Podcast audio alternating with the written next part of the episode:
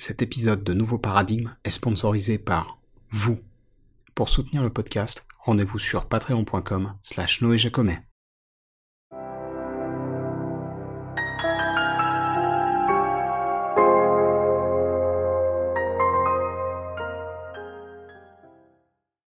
Salut à toutes et à tous, je m'appelle Noé Jacomet, vous écoutez Nouveau Paradigme, le podcast qui explore les problèmes et les courants de pensée qui parcourent notre société, sans tabou et sans préjugés.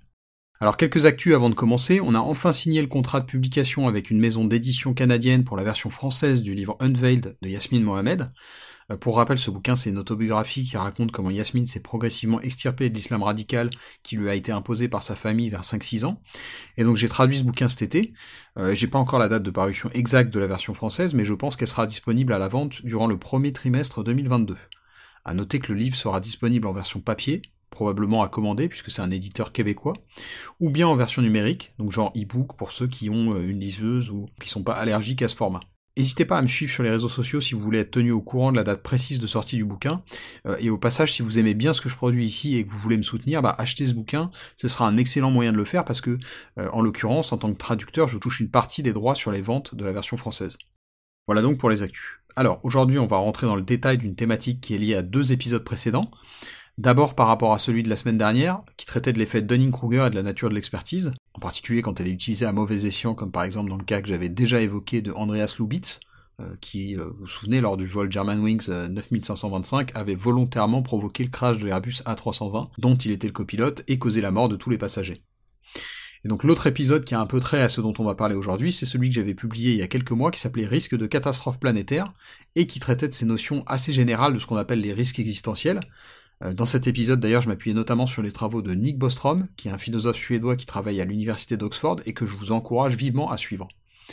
Et donc dans l'épisode d'aujourd'hui, je voulais en fait me focaliser sur un risque existentiel spécifique qui m'a fait pas mal réfléchir ces derniers temps, notamment parce que je me suis penché sur le travail de Rob Reed, qui en parle beaucoup, et ce risque spécifique, c'est celui de ce qu'on pourrait appeler bioterrorisme, terrorisme bactériologique, ou tout simplement risque de pandémie artificielle.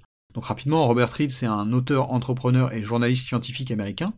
C'est aussi le créateur d'un podcast qui s'appelle After On, dans lequel il traite principalement de questions de tech et de science. Il a aussi donné une courte conférence pour euh, TED, vous savez, les, TED Talks, euh, qui traite du sujet qui nous occupe aujourd'hui. Vous pouvez la retrouver sur YouTube d'ailleurs. Euh, et du coup, l'épisode d'aujourd'hui va se baser beaucoup sur ce talk, enfin pas que, mais entre autres. Donc comme on l'a vu dans l'épisode précédent avec l'exemple d'Andreas Lubitz, le fait d'avoir fait de longues études et d'avoir développé l'expertise nécessaire à devenir par exemple copilote de ligne n'empêche pas de décider un beau jour de détruire un 320 et tous ses passagers. Et c'est sans doute par là qu'il faut commencer, on approche des 8 milliards d'humains sur Terre à ce jour, et donc malheureusement, parmi cette multitude de personnes, il y a une petite minorité, une toute petite minorité même d'individus, qui seraient prêts, comme Andreas Lubitz, à s'en prendre à leurs semblables. Et ce, même si ça doit leur coûter la vie. Cette minorité, c'est dur de dire combien de personnes elle rassemble, probablement assez peu à l'échelle de la population totale, quelques centaines, quelques milliers peut-être. En tout cas, Dieu merci, ces gens qui désirent notre destruction collective sont relativement peu nombreux. Donc ça, c'est la première minorité, euh, ceux que j'ai baptisés les architectes de la ruine. Et la deuxième minorité qui va nous intéresser, c'est celle des gens qui auraient les moyens techniques de nous détruire collectivement, ou en tout cas de nous causer de sérieux dégâts du type de ceux qu'on appelle les risques de catastrophes planétaires. Et si vous voulez plus de détails là-dessus, je vous renvoie à l'épisode 12 de Nouveau Paradigme, qui traite exclusivement de ce sujet. Mais donc cette minorité-là, elle existe depuis très peu de temps en fait. Pendant longtemps, il n'y avait pas vraiment de gens, euh, comme les actuels présidents de puissance nucléaire, qui pouvaient déclencher comme ça des armes de destruction massive. Alors bien sûr, dans une certaine mesure, on pourrait dire que les souverains qui mettaient en place des campagnes de conquête et donc des guerres avaient un impact semblable sur l'humanité, mais c'est pas tout à fait comparable dans le sens où la différence fondamentale, elle se joue au niveau technologique. Et c'est ça qu'explique Reed. Pendant longtemps, la première minorité dont on a parlé, les architectes de la ruine, qui ont pour objectif notre destruction collective, bah ils étaient dans l'incapacité d'acquérir quoi que ce soit qui puisse leur donner les moyens de leurs ambitions. Alors le progrès c'est très graduel bien sûr, et évidemment on pourrait avoir tout un débat sur la différence entre un couteau et une arme à feu, euh, c'est peut-être déjà là que ça se joue d'ailleurs. Mais ce dont Reed parle en vérité, c'est de la possibilité que cette minorité meurtrière accède à des armes de destruction massive. Et ce qu'il dit là-dessus, c'est que les avancées technologiques sont, si vous me permettez cet anglicisme, un game changer. On l'a déjà vu avec la différence entre les tueries de masse à l'arme blanche et les tueries de masse à l'arme à feu. Mais finalement, l'exemple d'Andreas Lubitz, ou du 11 septembre 2001, bah, il est très révélateur aussi. Un avion, ça permet de tuer plus de gens qu'une arme à feu, qui elle-même permet de tuer plus de gens qu'une arme blanche. Et là où veut en venir Reed, c'est qu'il n'y a aucune raison de penser que les cintrés qui commettent des tueries de masse à l'arme à feu ou à l'arme blanche ne seraient pas prêts à utiliser des armes bien plus létales s'ils en avaient la possibilité.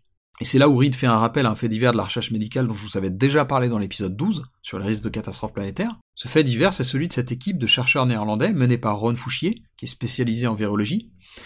Euh, et donc cette équipe, il travaillait sur le virus H5N1. Donc le H5N1, c'est un des sous-types du virus de la grippe A, qui a un taux de mortalité de pratiquement 60%. Et en temps normal, le virus H5N1, il est transmissible à l'homme depuis l'animal, mais pas transmissible d'une personne à une autre. Et donc, à des fins de recherche, l'équipe de Fouchier essayait de déterminer ce qui pourrait faire que ce virus mute et devienne capable de passer d'un humain à un autre.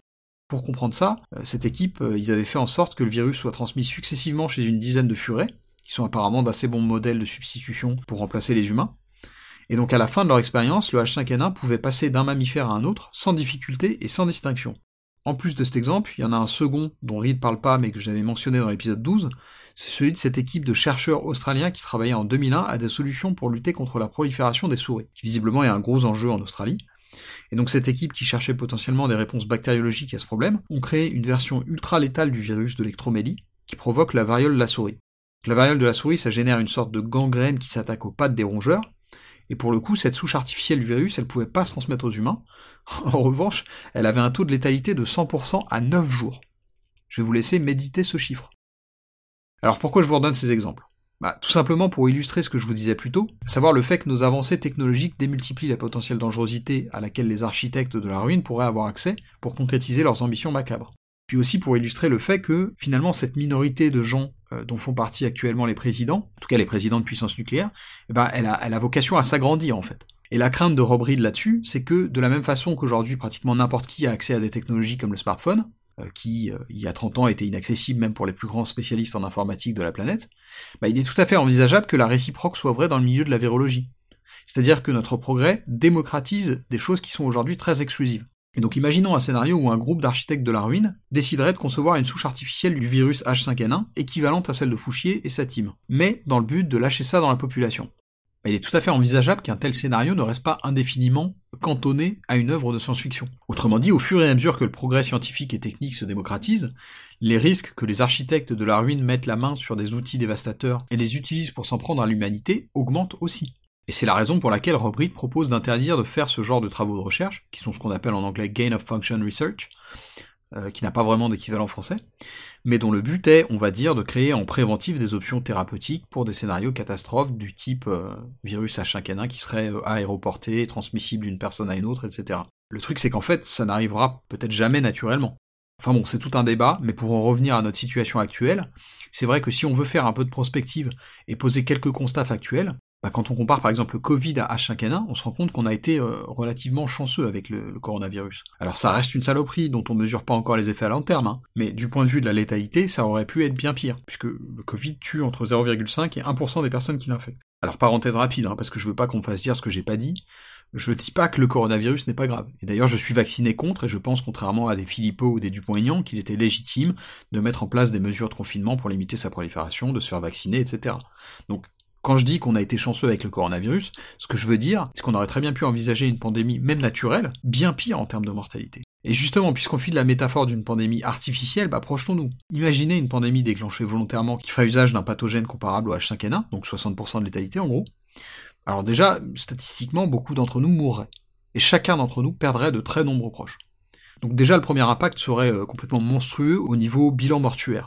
Mais en fait, ce serait même bien pire. Déjà rien qu'avec le coronavirus, moi j'avais été choqué de voir la psychologie des foules s'activer en quelques jours. Rappelez-vous du premier confinement et des gens qui faisaient des stocks de PQ et de pâtes. C'était flippant franchement. Et le pire c'est qu'en réalité là il n'y avait pas du tout de risque de pénurie.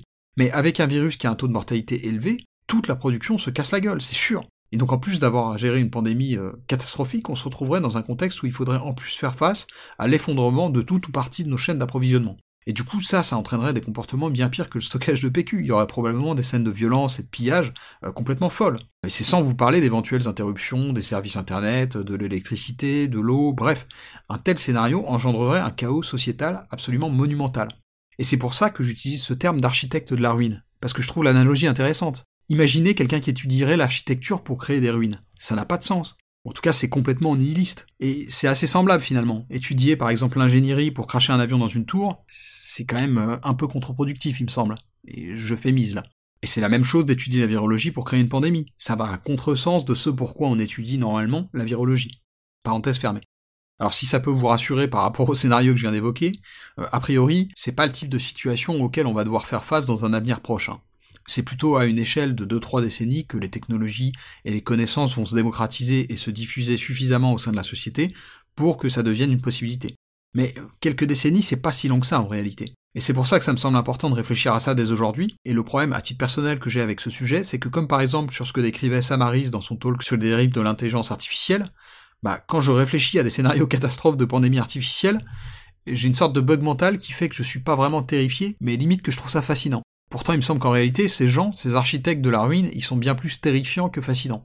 Et justement, je voulais qu'on parle un peu d'eux aussi, parce que, à mon sens, en fait, il y a deux types de personnalités qui vont pouvoir entrer dans cette catégorie. Alors, il y aura sans doute des gens qui vont pas être d'accord d'ailleurs avec mon diagnostic là, mais donc, d'abord, il y a tous les Andreas Lubitz, qui, comme lui, sont dans une telle souffrance psychologique qu'ils en viennent à vouloir se foutre en l'air en emportant le plus de monde possible avec eux.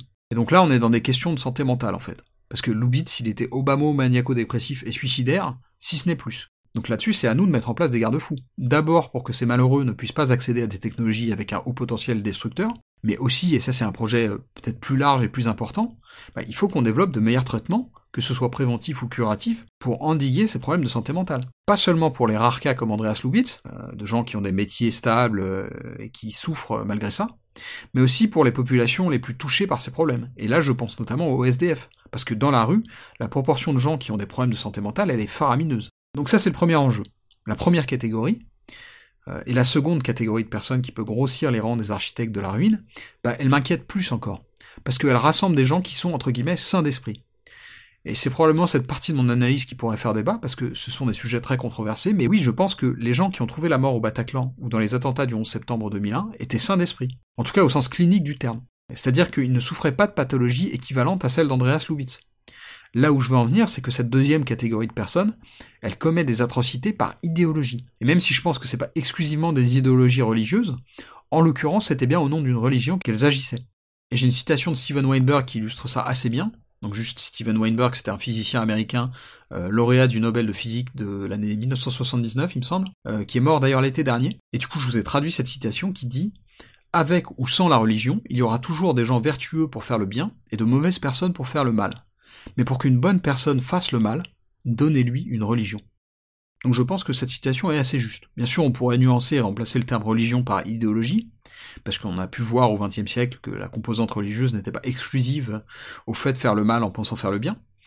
En revanche, pour être capable de se donner la mort dans le but de détruire ses semblables, bah là, la religion et la promesse d'une récompense post-mortem s'ajoutent d'autant plus, il me semble.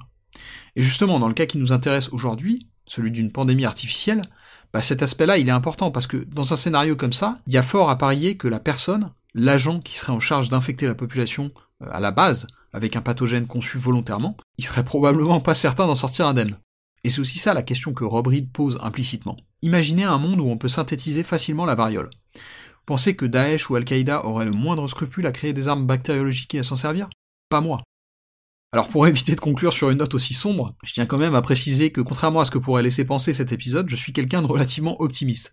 En tout cas sur le long terme, et que je pense pas que notre avenir va se dérouler comme ça. Et justement, c'est pour ça que je trouve ça important de parler de ces sujets, pour provoquer des débats et des réflexions collectives qui seront potentiellement à même d'engendrer des solutions pertinentes pour éviter des scénarios catastrophes de cette nature.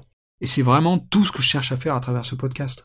Et donc d'ici le prochain épisode, prenez soin de vous, et à bientôt dans Nouveau Paradigme.